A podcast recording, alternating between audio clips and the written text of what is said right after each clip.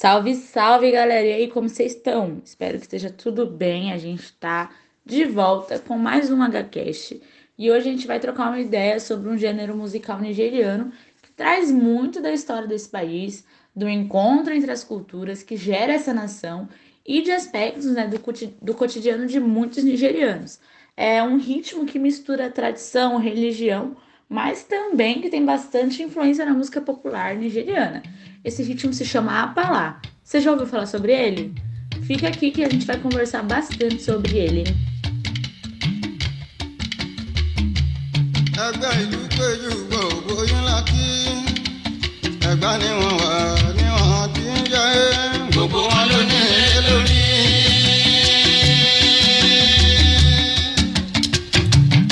gbogbo wọ́n ló ń fi.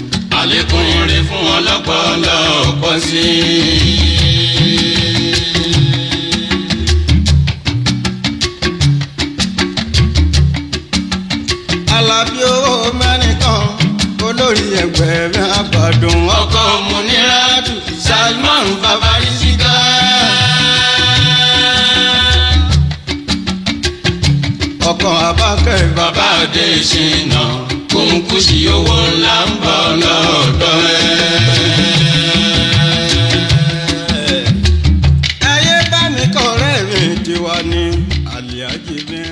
pessoal, e para a gente começar a falar sobre o Apalá, esse ritmo musical, é, dá para a gente citar a princípio, né, que ele junta tanto a tradição iorubá como a tradição islâmica.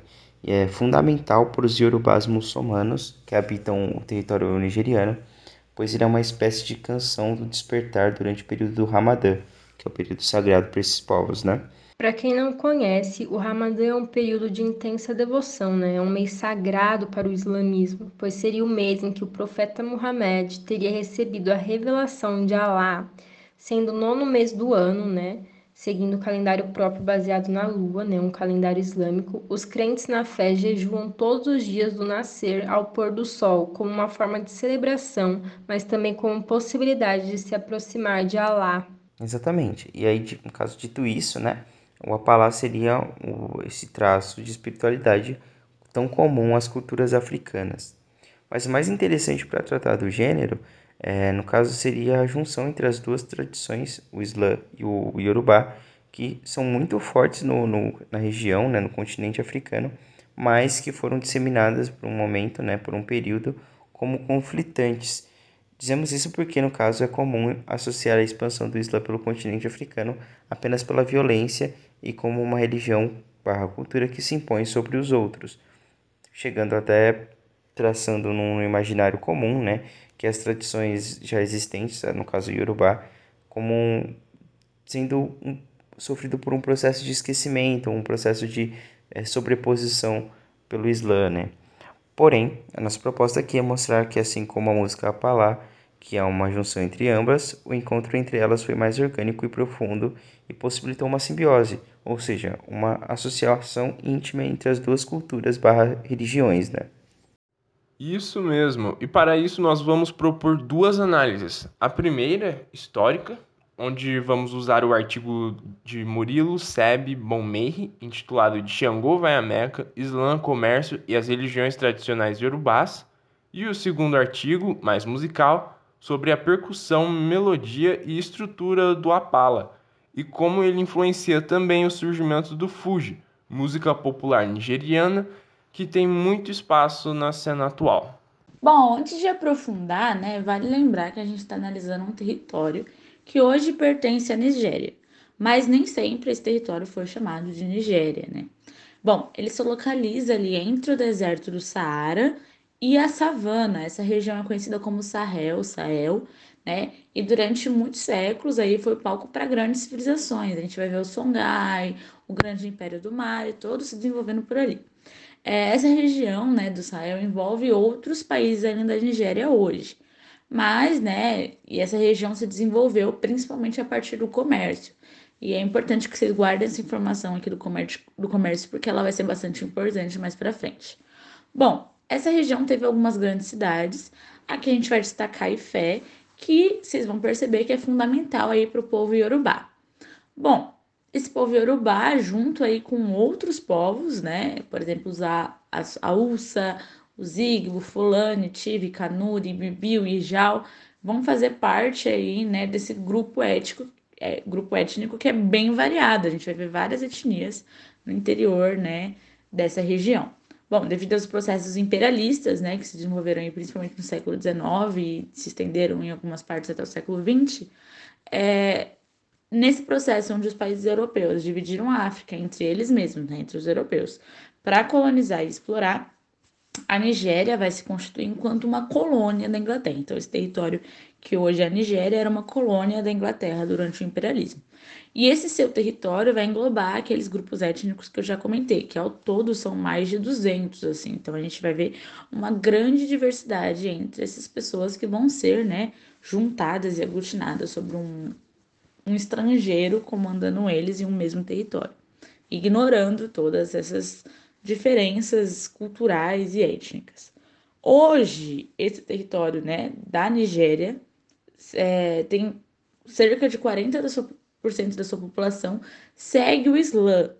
E aí aqui cabe a pergunta, né?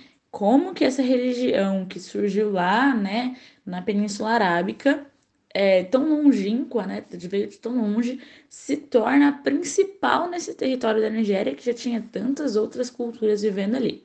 E a gente se pergunta também se esse islã, esse islamismo que tem na Nigéria, é igual ao islamismo, né, de outras localidades, por exemplo, né, lá da Arábia, é, da Península Arábica, que é onde ele surgiu, ou até mesmo os islâmicos que vivem aqui no Brasil.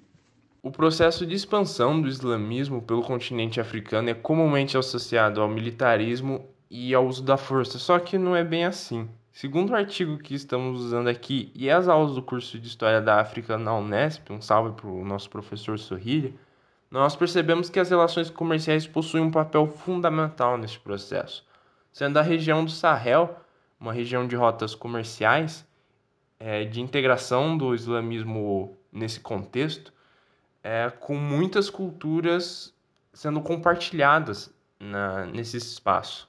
Esse artigo que a gente usou aqui nos dá uma grande contribuição da simbiose, da ligação profunda que constitui o Islã na região, juntamente com as crenças iorubás, pontuando de diversas formas como os orixás, criadores do mundo e de Ifé, poderiam ter vindo da região de Meca a partir deste encontro, ou como a crença em Alá não extinguiu a procura dos orixás como intercessores, se assim podemos dizer.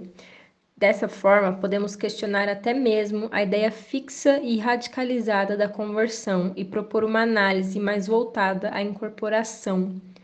E a gente pode aqui também fazer uma relação com a Umbanda, uma religião afro-brasileira que sincretiza os elementos de diversas culturas que aqui se encontraram, né? Os iorubás, bantos, indígenas e ainda é, do cristianismo, né? Dos católicos, criando uma nova religião com características locais. E ainda pegando esse gancho, os malês que carregavam o islamismo consigo foram fundamentais para a Umbanda, e algumas heranças visíveis ainda hoje é o uso das vestes brancas e ter a sexta-feira como um dia sagrado, né? Vemos assim ainda mais de perto como estamos ligados ao outro lado do Atlântico, mesmo em solo brasileiro. Isso mesmo. E aqui pode ser um bom gancho para inserir a questão mais musical, porque a música é uma união entre a percussão, típica urubá, agregada de uma cadência de um uso muçulmano, e que encontra na oralidade, nos cantos e nos poemas o forte ritmo e o poder da palavra como forma de união ou contato com o mundo espiritual. Isso acontece nas duas culturas.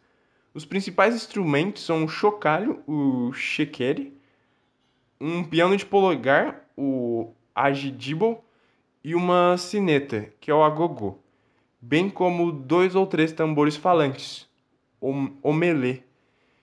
E, e é muito interessante como é uma sonoridade tão diferente, mas ao mesmo tempo familiar, justamente por aglutinar diferentes características de culturas diversas, e porque ambos os povos, iorubás e muçulmanos, têm uma presença significativa no Brasil. Nossa, real. E aí, se a gente for falar um pouquinho, né, dos principais artistas desse gênero, a gente vai encontrar pai e filho. Não que eles cantassem juntos, né? Mas vão ser os dois principais nomes, assim. O primeiro vai ser o Aruna Ishola, que é um dos primeiros a gravar essas canções e é o mais popular, assim. Ele vai estourar a partir dos anos 30 e o seu filho, né, o Musiliu Arunichola, é considerado por muitos fundamental no processo de ressurgimento e na manutenção né, da tradição do Apalá, que vai ser aí mais ou menos no início dos anos 2000. Principalmente né, com o álbum do Musiliu Soyoyo de 2004, que ele vai alcançar grande popularidade, principalmente entre os mais jovens, né, dando vida nova ao gênero e mantendo a tradição e a herança do seu pai vivos. Bom, a grande aceitação, né, principalmente entre a juventude, mostra essa receptividade né, e a busca por manter essa tradição viva entre as mais novas gerações urubás. E as suas canções, assim, elas tocam frequentemente hoje na Yoruba, Yoru, Yorubalândia, né, que é a região onde há uma forte presença de urubás. Assim, é uma região não não é uma nação, mas é um território onde a gente vê bastante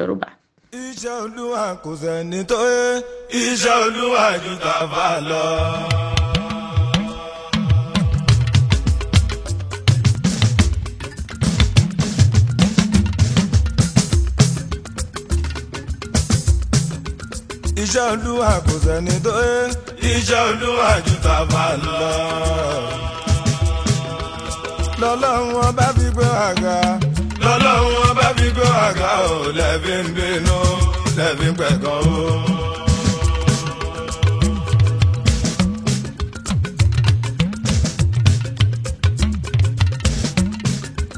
Musiliu Babatunde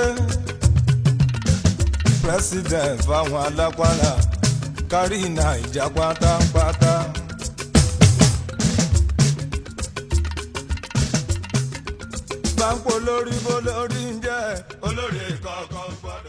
Pô, e aproveitando o assunto, do, do, no caso de que toca nas rádios, né? É, dá pra gente falar que o gênero Fuji, que é um, um ritmo extremamente popular na Nigéria e que toca muito nas rádios, tem influência justamente do Apalá. Então a gente vai deixar uma música, um pedacinho né, da, do Fuji para vocês verem a semelhança com o Apalá. É realmente bastante interessante né, a gente pensar que um ritmo é, espiritual, né, religioso, também influenciou de, de forma bastante direta em ritmos mais populares.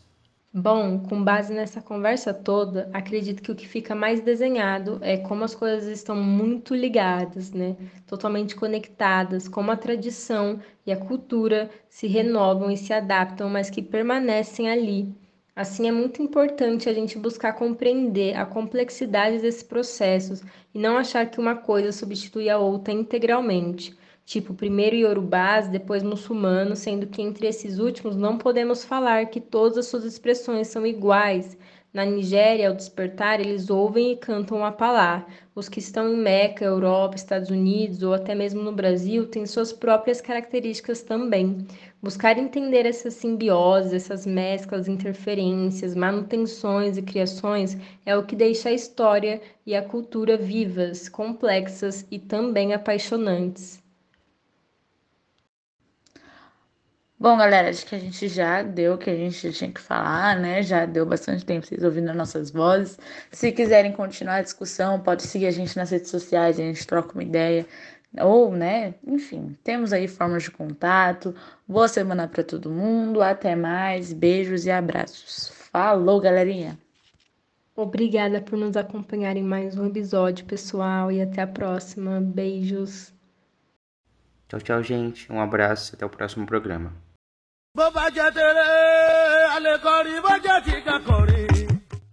Então é isso, pessoal. Nós encerramos a discussão sobre a pala por aqui mas é um ritmo muito rico que vale muito a pena ser estudado.